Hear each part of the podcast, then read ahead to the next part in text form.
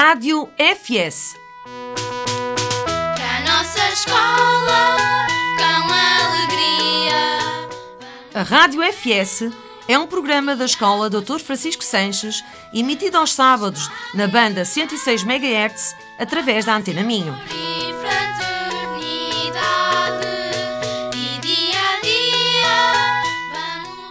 Este programa é da responsabilidade dos professores Luís Pires, José Magalhães, com a colaboração de outros professores e alunos do agrupamento.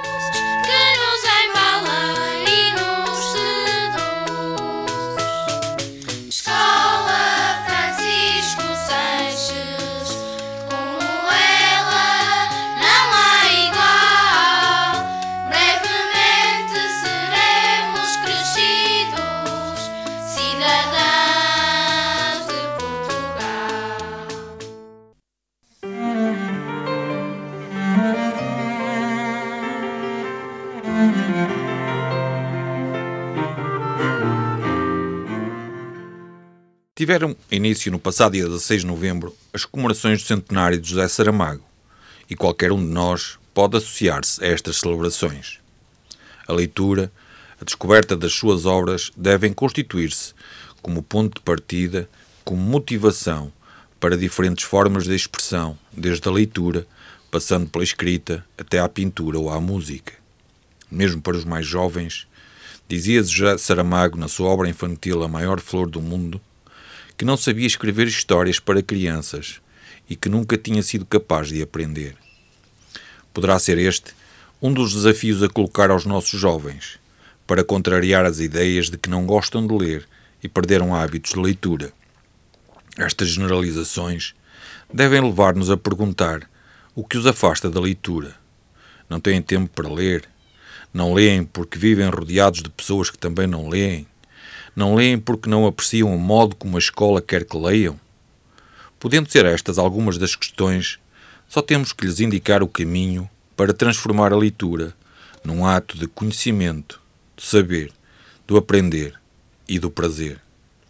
É assim muito importante proporcionar aos alunos momentos de leitura para que livremente possam questionar, encontrar respostas para darem expressão ao seu modo de ver, de ler o mundo, ou abrir caminhos a um outro mundo diferente do real que tantas vezes os pode inquietar. Quando leem, os alunos confrontam-se, mas também estabelecem relações criadoras com situações previstas ou imprevistas que eles podem desconstruir, reinventar e abrir espaço à expressão do seu sentir e ao desabrochar do seu próprio processo criativo. Assim também, ao propósito utilitário da mensagem, os alunos passam a dar ênfase à expressividade e à poética.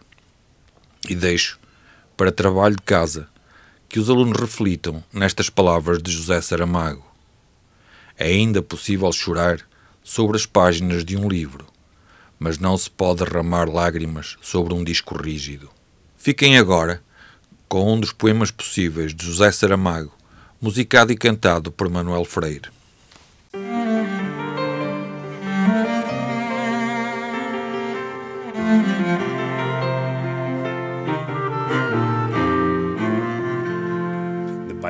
Paisagens mentirosas, de luar e alvoradas, de perfumes e de rosas, de vertigens disfarçadas, que o poema se desnude de tais roupas emprestadas, seja seco, seja rude, como pedras calcinadas.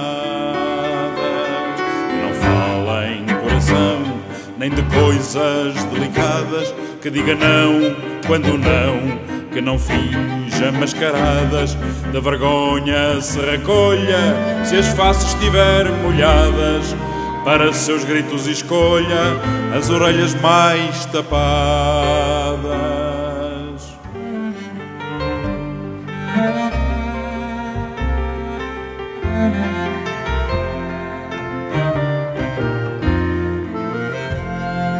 E quando falar de mim em palavras amargadas, que o poema seja assim, portas e ruas fechadas. E quando falar de mim em palavras amargadas, que o poema seja assim, portas e ruas fechadas.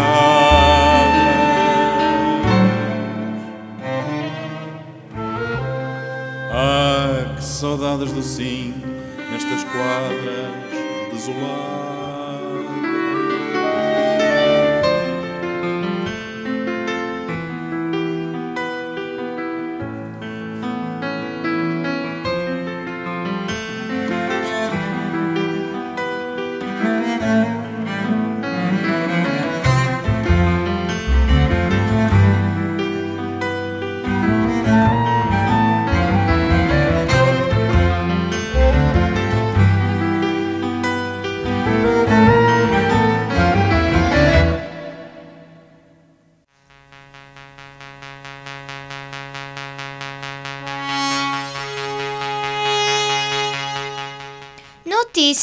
Da escola.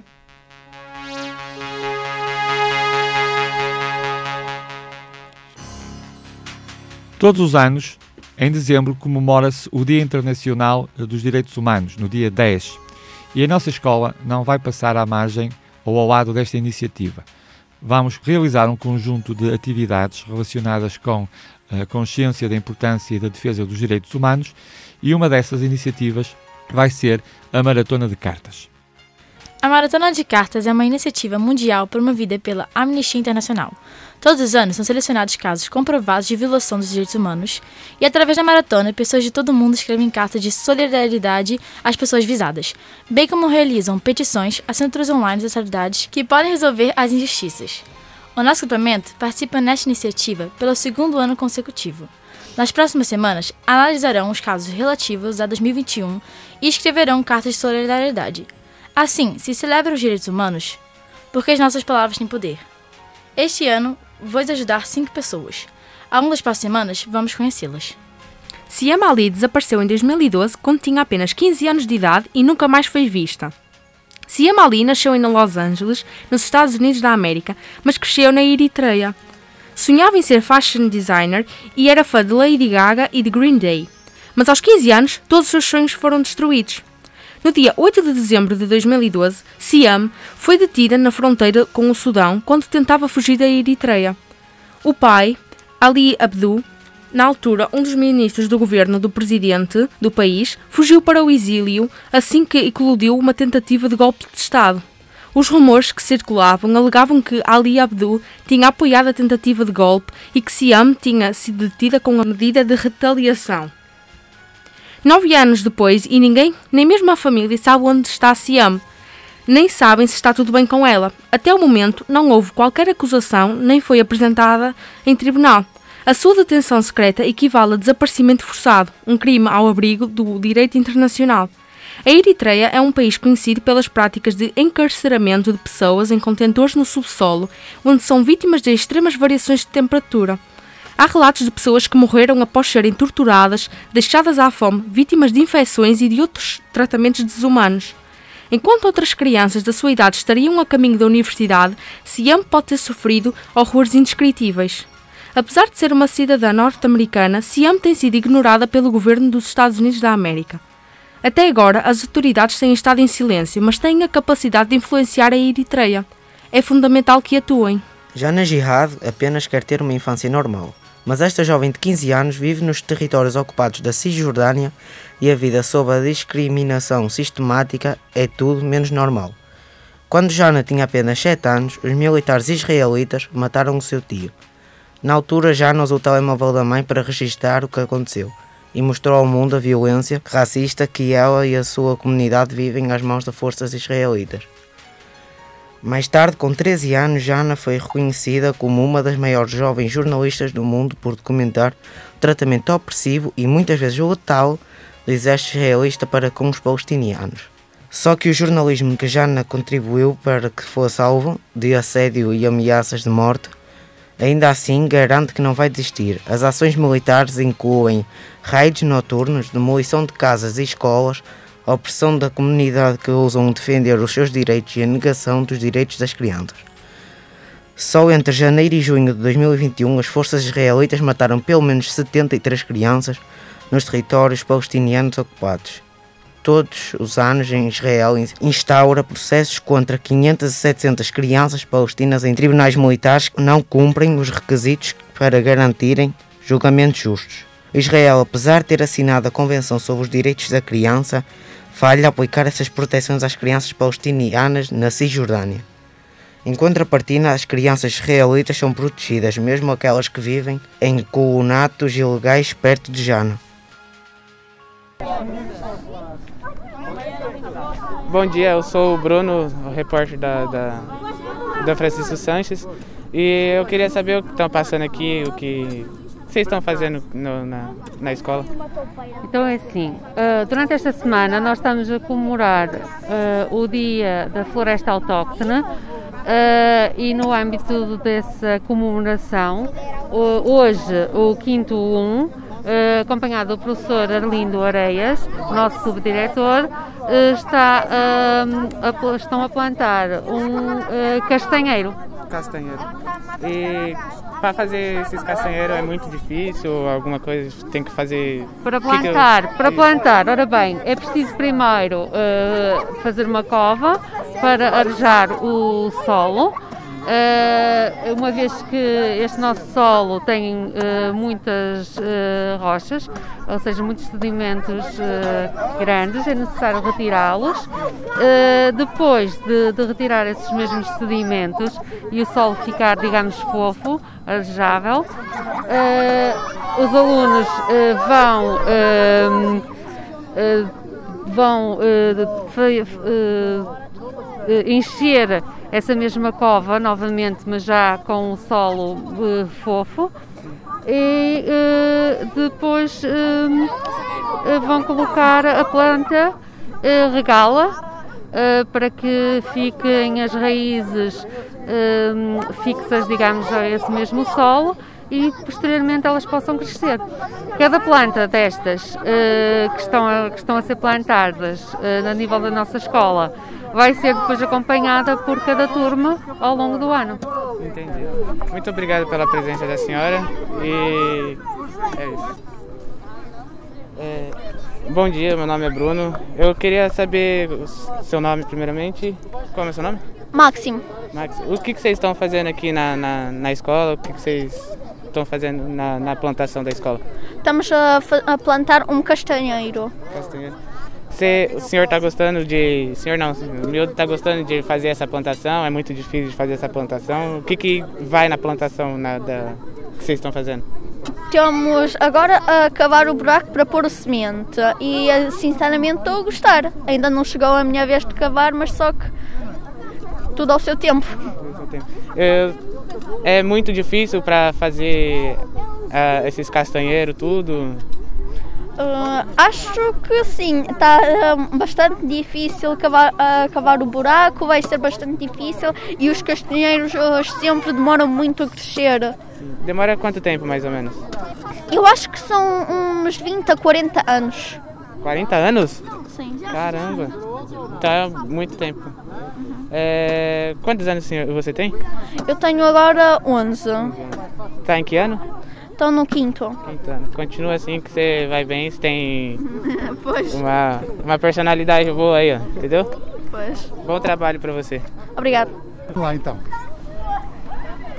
É, boa tarde, meu, boa, bom, bom dia. dia. Meu nome é Bruno, sou a Graça. Arlindo Areias. É, eu queria saber o que vocês estavam fazendo aqui na, na escola. Pronto, nós estamos aqui hoje numa semana especial. É a Semana da Floresta Autóctone, onde por todo o país procura transmitir a ideia da conservação das nossas espécies vegetais para mantermos assim a nossa biodiversidade, não só vegetal, mas também animal, uma vez que os animais de cá também estão adaptados às plantas de cá. Cada animal gosta de uma planta diferente, como nós gostamos de outras pessoas, eles também são iguais. Então o que nós tentamos fazer, ou tentamos mostrar um bocadinho aos alunos, plantando eh, árvores da nossa eh, floresta eh, nativa, neste caso um castanheiro, estamos a proporcionar também, transmitir essa ideia que devemos manter a biodiversidade nossa, sem importarmos outras plantas exóticas, ao mesmo tempo manter e atrair animais, nomeadamente as aves, à escola, para que em vez de as termos em cativeiro, as possamos ver e ouvir aqui dentro da escola, que acho que é uma espécie muito mais importante para os alunos. É esse o sinal, de certa maneira, é aquilo que o comemorarmos a Floresta Autóctone, que foi ontem o dia, 23, portanto celebra sempre a 23 de novembro, eh, estamos a tentar transmitir aos alunos, no caso desta turma, do quinto 1, outras turmas já passaram por cá, com esse sentido, e darmos também, de certa forma, tornarmos uma escola mais educadora nesse lado ambiental, portanto, que interessa a todos, que é mantermos o nosso planeta verde, como se costuma dizer, não há planeta B, não é verdade? Sim, é verdade. e o miúdo me falou assim que demora 100, para 100 a para 20 anos para crescer. O, cada árvore tem o seu, o seu crescimento, como qualquer animal, como qualquer ser vivo, uns mais rápidos, outros mais lentos. Nomeadamente o castanheiro, em média, demora 15 a 20 anos a dar o primeiro fruto. Portanto, ou a termos uma colheita que seja proveitosa, por assim dizer. Portanto, os primeiros anos apenas dá folhas, vai crescendo até que chega à idade adulta, como qualquer outro ser, e então quando chega, atinge a maturação, começa então a dar o fruto. É uma árvore muito longa, vida muito longa, pode atingir 300, 400, 500 anos, portanto tem um crescimento muito lento e que, muito importante no caso da nossa floresta, no, nos primeiros anos não dá fruto, o que faz dele uma planta pouco atrativa, porque as pessoas economicamente pensam em ter lucro imediato. O castanheiro é uma planta que dê lucro imediato. É preciso quase uma geração, portanto 20 anos em média, para se começar a ter um bom proveito ou um proveito relativo da árvore em si. Não como madeira, mas como fruto. Tem a vantagem, depois de adulta, portanto, se não o quisermos, portanto, também há madeira, que é bastante apreciada, portanto, na, no caso imobiliário, mas aí a árvore já tem que ter uma média de 50, 60 anos de idade para ser cortada para esse efeito. Então, Mas o ideal é ser como castanheiro. Então esse castanheiro demora mais ou menos 15 anos para crescer? Não é 15 anos para crescer, ele com 15 anos ainda é pequeno. Sim. A questão é esta, com 15 anos, nós temos lá embaixo, na parte da horta alguns, com 15 anos um castanheiro poderá ter aí talvez eh, 10 metros de altura ainda. Ele pode atingir 15, 20 metros de altura. Muito obrigado Uma pela... Uma copa muito mais larga. Entendi. Certo? Muito Pronto, obrigado. Vamos todos lembrar por esta autóctone. É essa semana que estamos aqui a tentar transmitir a todos. Certo? Muito Pronto, obrigado pela presença nada. do senhor e bom trabalho. Não, obrigado. Obrigado a nós. Obrigado a vocês também pelo trabalho e pela cobertura que estão a dar a, ao evento. Portanto, um bocadinho dentro do. Não sei se a senhora professora falou, a professora Joana, do, dentro do programa Ecoescolas, onde nós, portanto, este ano estamos a participar. Eh, não é a primeira vez, aqui na escola é a segunda vez que a escola faz essa iniciativa, ou procura aderir a essa iniciativa, que procura promover a educação ambiental dentro da escola. E vamos ver se esta vez pega e ganha raiz é. para muitos anos. Muito okay. obrigado. Tá, tá. Bom dia então a todos.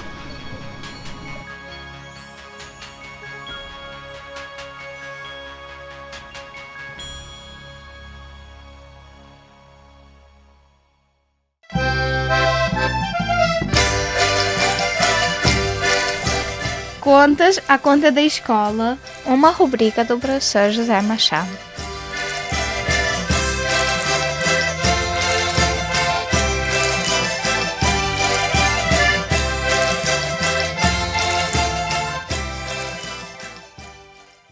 Conforme anunciei na última crónica, o tema de hoje diz respeito a castigos e contrariedades que acompanharam a minha vida escolar.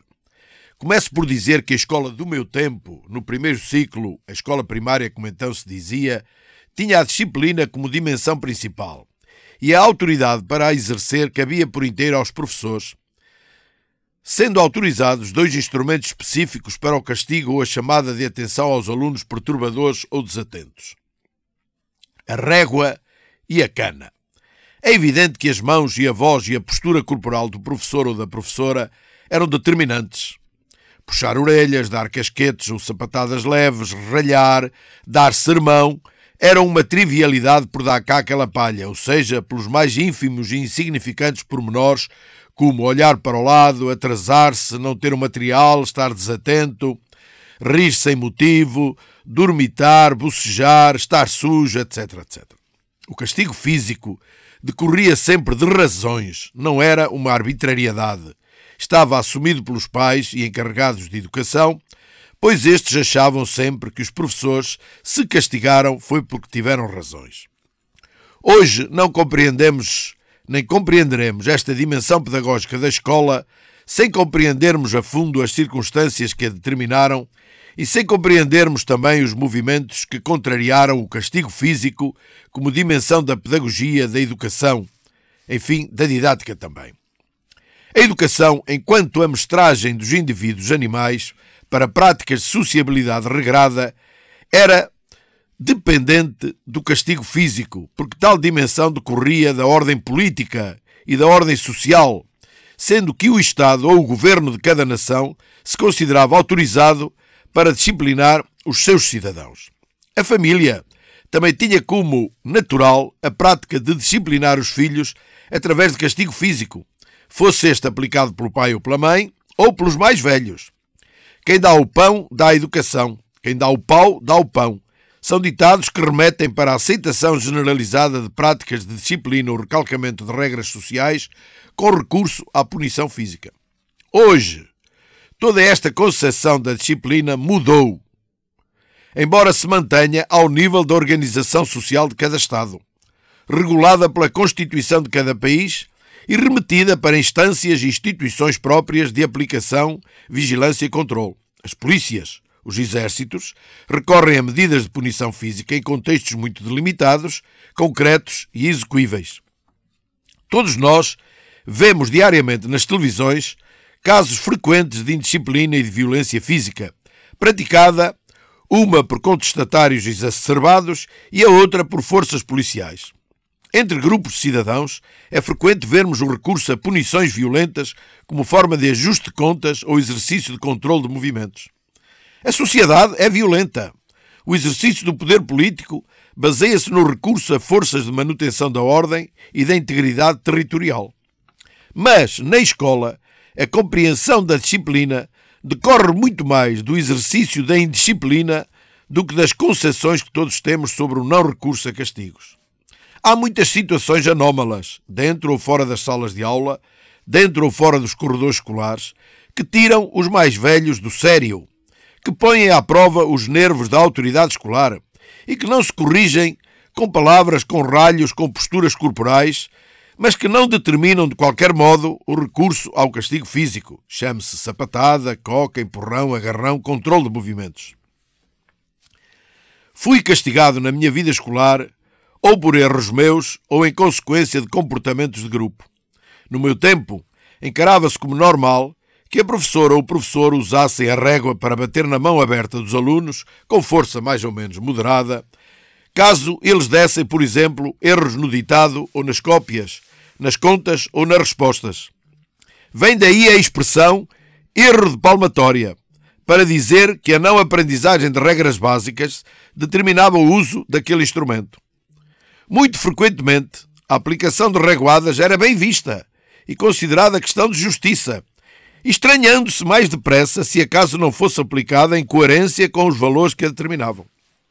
Uma ocasião, levei várias reguadas em cada mão como castigo por um comportamento de grupo fora da escola lesivo dos interesses de um lavrador. Foi o caso de um grupo de alunos, onde eu me inseria, após a escola, termos atirado pedras a uma égua que pastava sossegadamente no campo, piada, ou seja, limitada nos seus movimentos por uma peia ou tábua que ligava duas patas do animal, a mão da frente, por exemplo, do lado esquerdo, e a pata de trás também do lado esquerdo, para este animal não fugir do campo. Divertimos-nos a ver a égua tentar correr quando lhe atirávamos uma pedra. O lavrador foi fazer queixa à professora de que a égua apresentava lesões nas patas. E a professora chamou-nos à frente da sala e aplicou o corretivo, ficando nós todos com as mãos a arder. Mas foi lição eficaz e solução definitiva. Obrigado e até à próxima.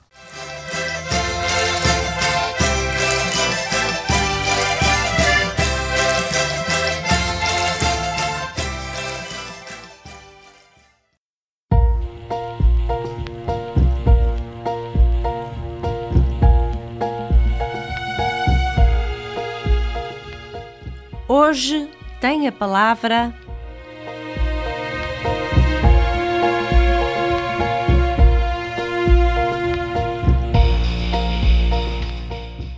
Muito bom dia, sou a Lara Bom Jardim, do oitavo 3. Uh, olá, sou Luís Pinto do Nono 4, do agrupamento de escolas Dr. Francisco Sanches. Nós uh, estamos aqui, somos representantes do Conselho Consultivo de Alunos. E hoje temos aqui um convidado especial, o professor Hugo. Bom dia, bom dia a toda a gente. Eu sou professor na Universidade Federal Rural de Pernambuco, uma universidade pública. Estou aqui na Universidade do Minho fazendo um programa de pós-doutoramento em saúde socioemocional de crianças e adolescentes. É uma alegria estar aqui com vocês. Obrigada, professor Hugo. Também é uma alegria estar consigo. Nós temos aqui algumas perguntas para lhe fazer. Por que, é que o professor Hugo veio para Portugal estudar? Então, porque no Brasil eu criei um programa, um programa de educação socioemocional para crianças e adolescentes, adolescentes assim como vocês. E no Brasil eu validei parte do programa e agora vim aqui a Braga, ligado à Universidade do Minho, ao Instituto de Educação, para validar outra parte do programa. O que é o programa de educação socioemocional? É um programa com oito encontros, cujo objetivo é exatamente nos permitir educar ou nos possibilitar a educação das emoções. Uh, professor Hugo, uma coisa que se tem reparado ultimamente é que as pessoas têm andado mais agitadas. E essa agitação das pessoas ultimamente tem alguma coisa a ver com os direitos humanos? Sim, tem tudo a ver. Por quê? Porque direitos humanos é a, é a garantia do bem-estar, é a garantia de você estar bem, de você viver com qualidade, de você viver de forma saudável. E quando a gente tem é, a, o abalo das emoções, não é? a inquietação, a ansiedade, o mal-estar, o, o desejo é, patológico, é? quando nós temos uma sensação que não é agradável, então isso afeta as nossas relações, afeta a nossa convivência.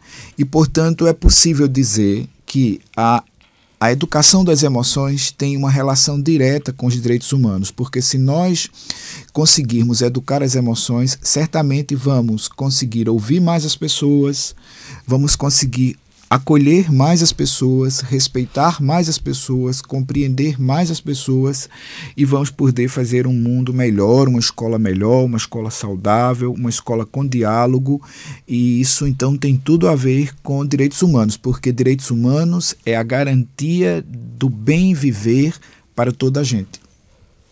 Uh, professor Hugo, uh, e para ajudarmos as pessoas que estão a passar por essa agitação, o que é que acha que podemos fazer para contribuir em alguma coisa? Então, eu acho que a primeira coisa que nós podemos fazer é tomarmos consciência de que somos pessoas que temos sentimentos, temos emoções, precisamos aprender a dizer o nome dessas emoções, desses sentimentos. Então, por exemplo, se eu estou com medo, eu preciso identificar em mim que estou com medo. Se eu estou cansado, eu preciso identificar em mim o que esse cansaço provoca e eu preciso falar sobre isso com as pessoas, comigo mesmo, comigo mesma. E por outro lado, eu preciso também ter o autocuidado. O que é o autocuidado? O autocuidado é como é que eu cuido de mim, como é que eu cuido da minha vida, como é que eu me protejo. E ao mesmo tempo ter o cuidado com outras pessoas que estão ao meu redor, que estão ao meu lado, que convivem comigo. Eu preciso ter autoconhecimento, quer dizer, eu preciso me conhecer. Quem eu sou? Que é que eu sinto? Do que é que eu gosto? Do que é que eu não gosto? O que é que me chateia? O que é que me deixa mais contente? O que é que me deixa mais alegre? Eu preciso aprender a conviver com as pessoas, não só as pessoas que pensam como eu penso, que sentem como eu sinto, mas as pessoas também que são diferentes de mim, as pessoas que são às vezes contraditórias a mim.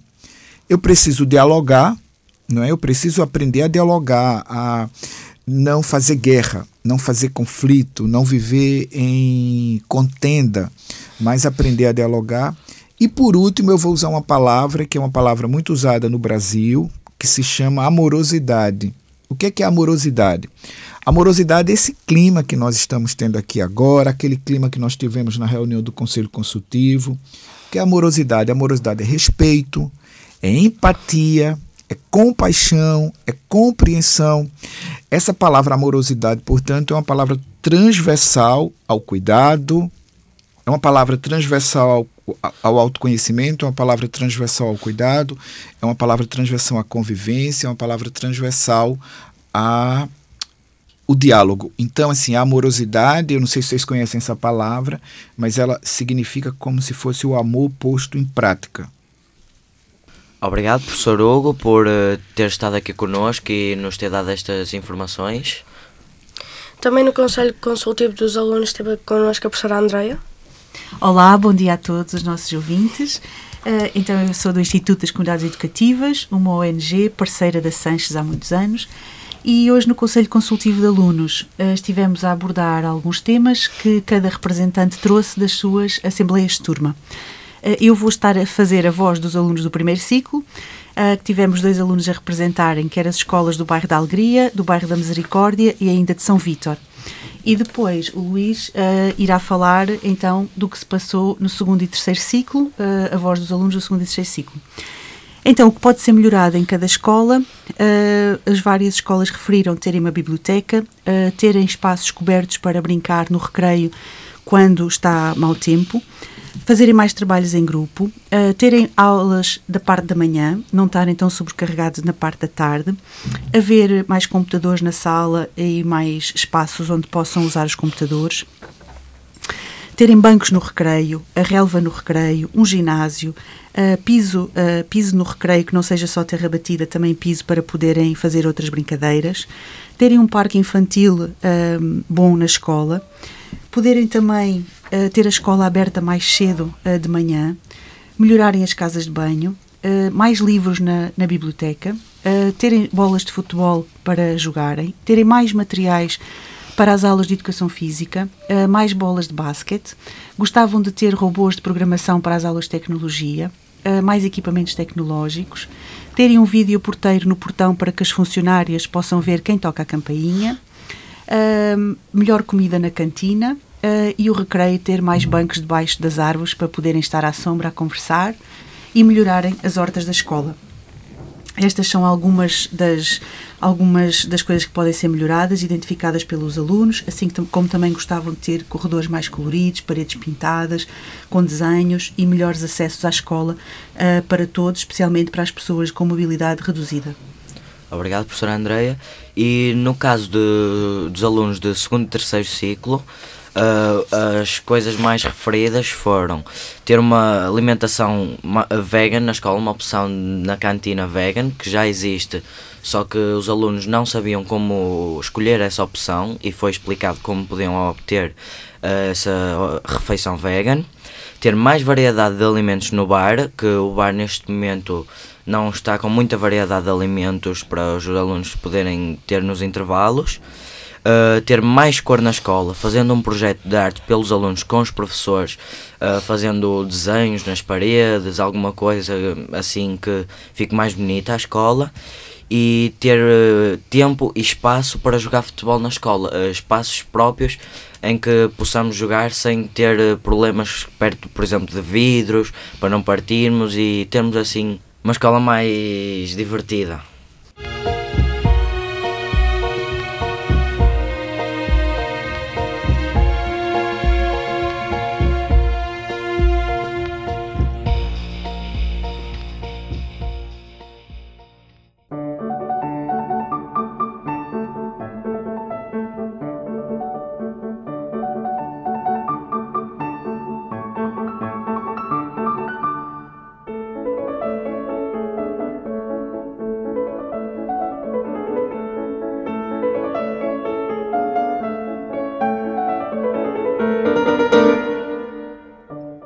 Eu sou Beatriz Palmeira. E eu sou Emma Freitas e somos do sexto 1.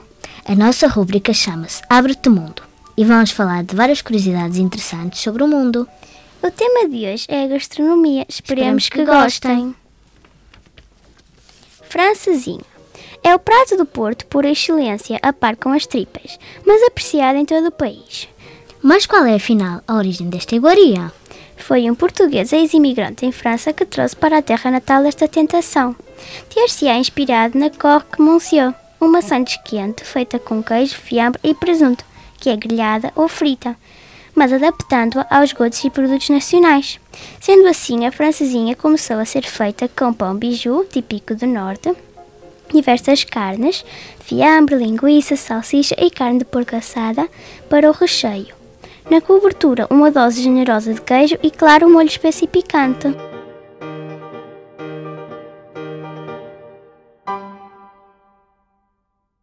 Alheira. Reza a história que a, que a invenção da alheira terá sido uma forma usada pelos judeus para escaparem à Inquisição. Como assim?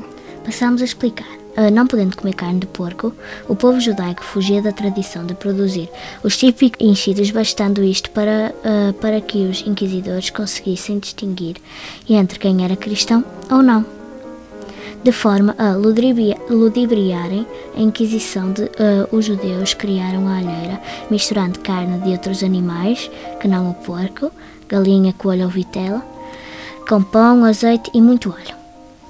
Será, aliás, este último ingrediente que lhe veio o nome? O petisco pegou e começou a ser preparado também pelos cristãos, que eles sim recorriam à carne de porco para a sua elaboração. Tradicionalmente associado a Trás-os-Montes, é dessa região que vem a mais famosa alheira, a de Mirandela, que ainda no início do mês de março recebeu a designação de Produto IGP, Indicação Geográfica Protegida, por parte da Comissão Europeia.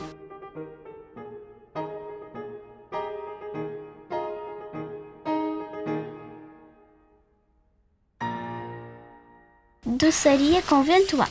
Por que, que, Por a, doce... a doçaria conventual leva tantas gemas? Inicialmente, esta questão pode explicar-se pelo facto de as claras dos ovos serem usadas para engomar roupa. Sobravam as gemas e havia que lhes dar uso. A doçaria pareceu uma boa opção. Mais tarde, nos séculos XVIII e XIX, Portugal tornar-se-ia num dos maiores produtores de ovos da Europa. As claras eram sobretudo exportadas para ajudar no fabrico do vinho, atuando como elemento purificante. Mais uma vez sobravam as gemas. Só mais uma curiosidade. Aos nomes dados à maioria dos doces conventuais não é alheio o facto de terem sido criados por religiosos dentro de conventos. Vem daí a origem dos papos de anjo, das barrigas de freira e do tocinho do céu, entre outros. Tempura.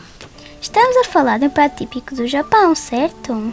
Certo, mas sabias que a receita era portuguesa?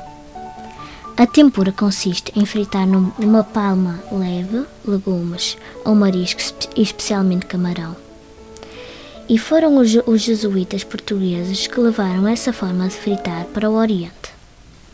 Na altura da Quaresma, impedidos de consumir carne vermelha, os missionários da Companhia de Jesus, a viver no Japão, optavam por comer vegetais e frutas do mar devidamente temperados e envolvidos em pó.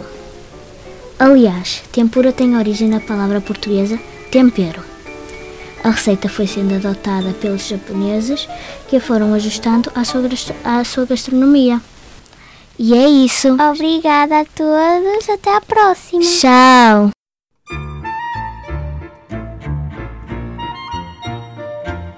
História da semana.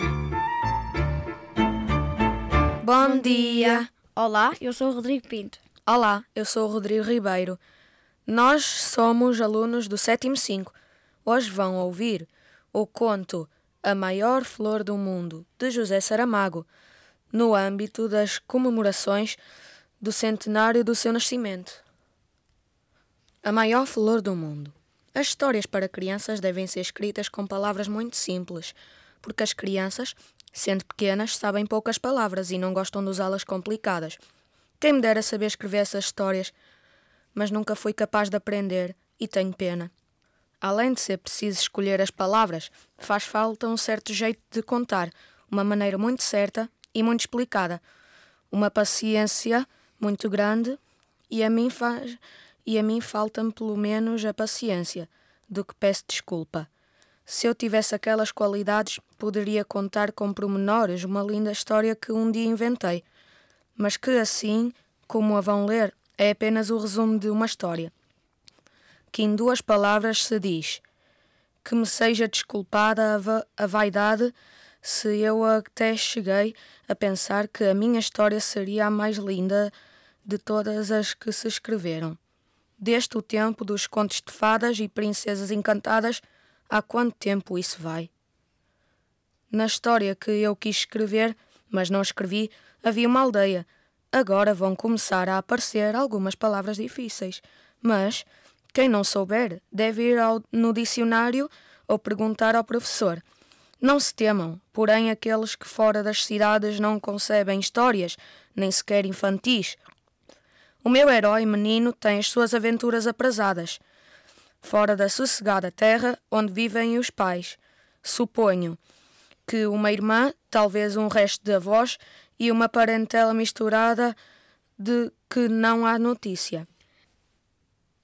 Logo na primeira página, sai um menino pelos fundos do quintal e, de árvore em árvore, como um pintacilgo, deixa o rio e depois por ele abaixo, naquela vagarosa brincadeira de que o tempo alto, largo e profundo da infância a todos nós permitiu. Em certa altura, chegou ao limite das terras até onde se aventurara sozinho. Dali para diante começava o planeta Marte. Efeito literário que ele não tem responsabilidade, mas com que a liberdade do autor acha poder fazer aconchegar a frase. Dali para diante, para o nosso menino, será só uma pergunta sem literatura: vou ou não vou? E foi. O rio fazia um desvio grande. Afastava-se e de rio ele já estava um pouco farto, tanto que o via desde que nascera. Resolveu cortar direito pelos campos, entre extensos olivais, landeando misteriosas sebes cobertas de campainhas brancas e outras vezes metendo por bosques de altos freixos, onde havia clareiras macias, sem rastro, sem rastro de gente ou bicho, ao redor de um silêncio que zumbia, e também um calor vegetal, um cheiro de calo sangrado e de fresco como uma, como uma veia branca e verde. Oh, que feliz é o menino! Andou, andou, foram rareando as árvores e agora havia uma charneca rasa, de mato ralo e seco, e no meio dela uma inóspita colina redonda, como uma tigela voltada. Deu-se o um menino ao trabalho de subir a encosta, e quando lá chegou lá acima, o que viu ele? Nem a sorte, nem a morte, nem as tábuas do destino, era só uma flor. Mas tão caída, tão murcha, que o menino só chegou, cansado, e como este menino era especial da história, achou que tinha de salvar a flor. Mas que é da água? Ali no alto nem pinga, cá por baixo só rio, e esse longe estava. Não importa. Deixa o menino da montanha, atravessa o mundo todo, chega ao grande rio Nilo, no côncavo das mãos recolhe. Quanta de água lá cabia, volta ao mundo a atravessar. Pela vertente se arrasta, três gotas que lá chegaram. Bebeu-as a flor sedenta, vinte vezes cai lá. Cem mil viagens à lua, o sangue nos pés descalços. Mas a flor aprumada dava, já dava cheiro no ar, e como se fosse um carvalho, deitava a sombra no chão. O menino adormeceu debaixo da flor. Passaram horas e os pais, como é costume nestes casos, começaram a afligir-se muito. Saiu toda a família e mais vizinhos à busca do menino perdido, e não o acharam. Correram todos já em lágrimas, tantas que era quase sol pôr. Quando levantaram os olhos e viram de longe uma flor enorme que ninguém se lembrava que estivesse ali. Foram todos de carreira, subiram a colina e deram com o menino adormecido, sobre ele resguardando o fresco da tarde, uma grande pétala perfumada com todas as cores do arco-íris. Este menino foi levado para casa, rodeando todo o respeito e como obra de milagre. Quando depois passava pelas ruas, as pessoas diziam que ele sairia da aldeia para ir fazer uma coisa que era muito maior do que o seu tamanho e de todos os tamanhos. E essa é a moral da história. Este era o conto que eu queria contar. Tenho muita pena de não saber escrever histórias para crianças, mas ao menos ficam sabendo como a história seria e poderão contá-la de outra maneira, com palavras mais simples do que as minhas, e talvez, mais tarde, venham a saber escrever histórias para as crianças. Quem sabe se um dia virei a ler outra vez esta história, escrita por ti, que me lês, mas muito mais bonita. Manuel Freire canta José Saramago. Jogo do lenço.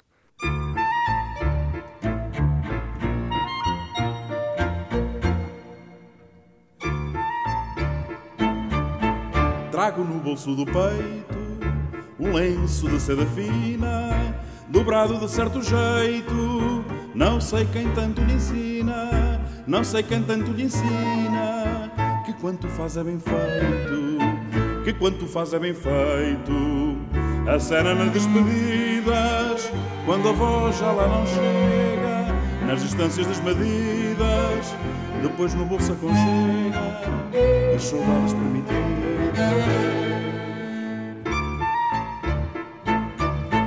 Também um suor salgado, às vezes enxuga medo, que o lenço é mal empregado, e quando feri um dedo, e quando feri um dedo, com ele trouxe ligado, com ele trouxe ligado, nunca mais chegava ao fim, se as graças todas dissesse, este meu lenço e de mim, mas uma coisa acontece, de que não sei porque sim. Quando os meus olhos molhados pedem auxílio do lenço, são pedidos escusados, e é bem por isso que penso que os meus olhos se molhados só se enxugam no teu lenço. Que os meus olhos se molhados só se enxugam no teu lenço. Só se enxugam no teu lenço. só se enxugam no teu lenço. Só se enxugam no teu lenço. Só se no teu lenço.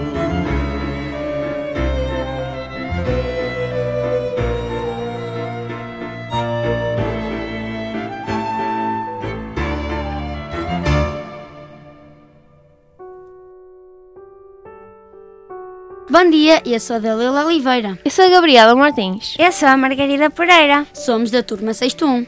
Hoje vamos falar de alterações climáticas. Mas o que é que se passa com o clima? Não sabes? Ultimamente tem-se falado muito do clima.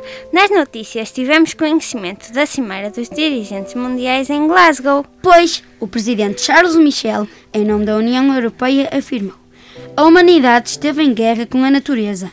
É hora de parar. O planeta Terra é a nossa única casa. Temos de manter o aquecimento global abaixo dos 1,5 graus Celsius.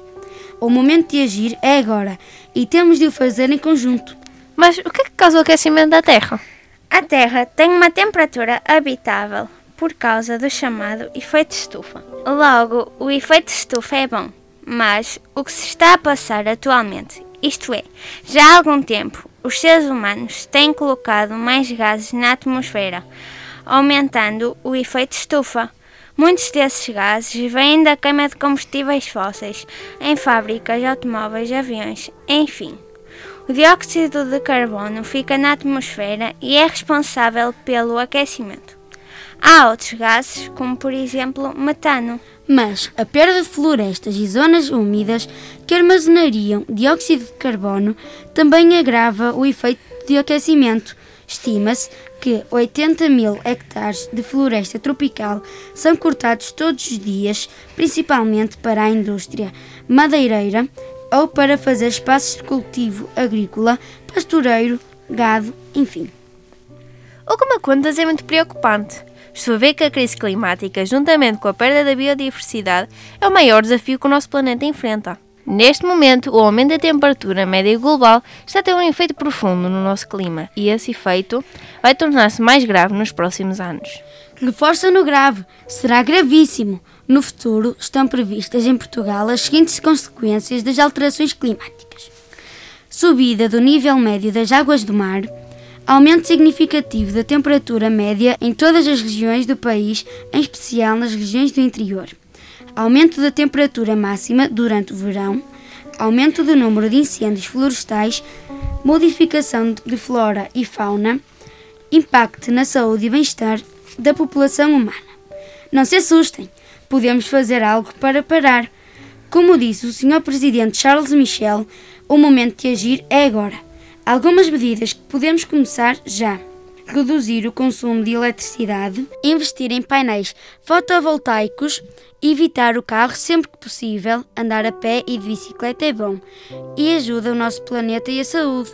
Reduzir o consumo de carne de vaca e produtos lácteos. Evitamos que florestas sejam destruídas para criar gado. Aplicar os 7 R's repensar, recusar, reduzir, reparar, reutilizar, reciclar, reintegrar. Obrigada pela vossa atenção. Fiquem com esta ideia.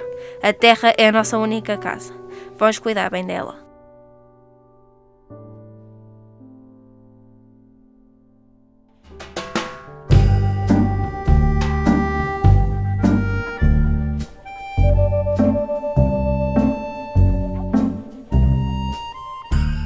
Eu sou a Carolina do 65. Eu sou o Luís do 65. Hoje vamos apresentar-vos um projeto de ciências naturais. Sim, vamos falar de como fazer esfoliante a partir de borras de café. A nossa professora de ciências naturais disse-nos que temos que trabalhar a sustentabilidade do nosso planeta. Pois temos que reciclar, reutilizar e reduzir. Há no nosso planeta muito desperdício. Podemos sempre reutilizar materiais usados. Hoje trazemos uma forma de reutilizar as borras das cápsulas de café. Como reutilizamos? O que fizemos foi retirar as borras de café das cápsulas, adicionarmos açúcar, óleo de coco e um pouco de nívea de lata azul. Como fizemos? Deitamos no recipiente 5 colheres de sopa de borras de café, depois 2 colheres de sobremesa de açúcar, em seguida 2 colheres de sobremesa de óleo de coco. Mexemos tudo sem amassar e colocamos em potes de vidro. Por cima deitamos uma colher de café de nívea. Fechamos os frascos. Isto, depois de embalados, tem a duração de um ano. Agora vamos oferecer à comunidade. Pois a turma fez um excelente trabalho. Temos 50 potes para oferecer. Espero que tenham gostado. Para a próxima, trazemos mais ideias.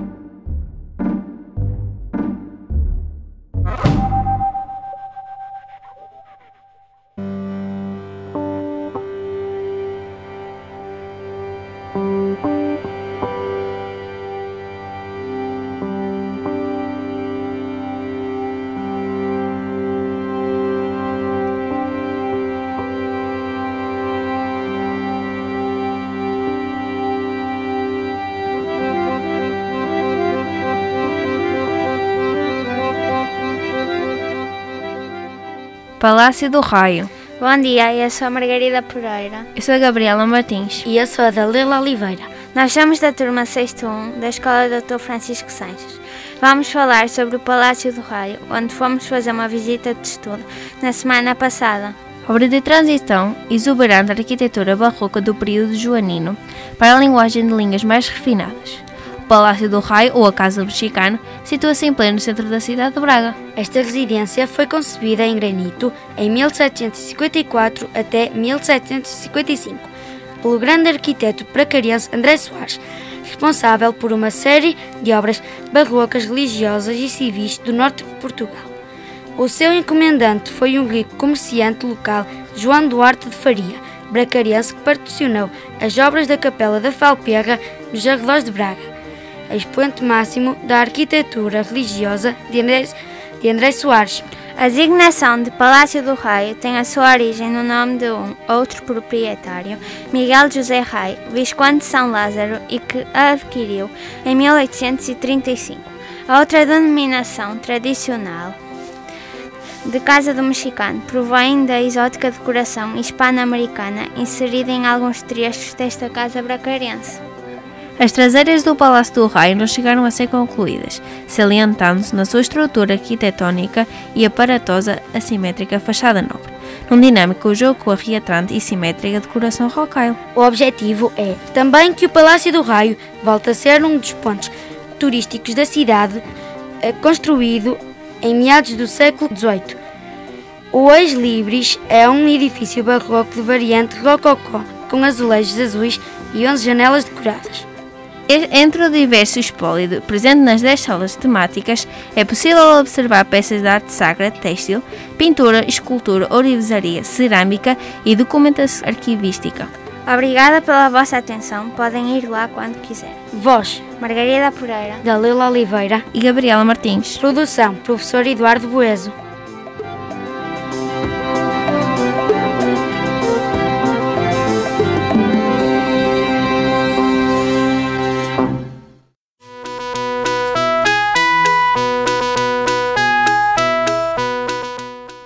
Por hoje é tudo. Agradecemos a todos os que colaboram connosco, em especial à Antena Minho, que semanalmente se disponibiliza para transmitir o nosso programa. Para crescer e ao fim do dia saca na mão. Bom dia a todos e votos de um ótimo fim de semana.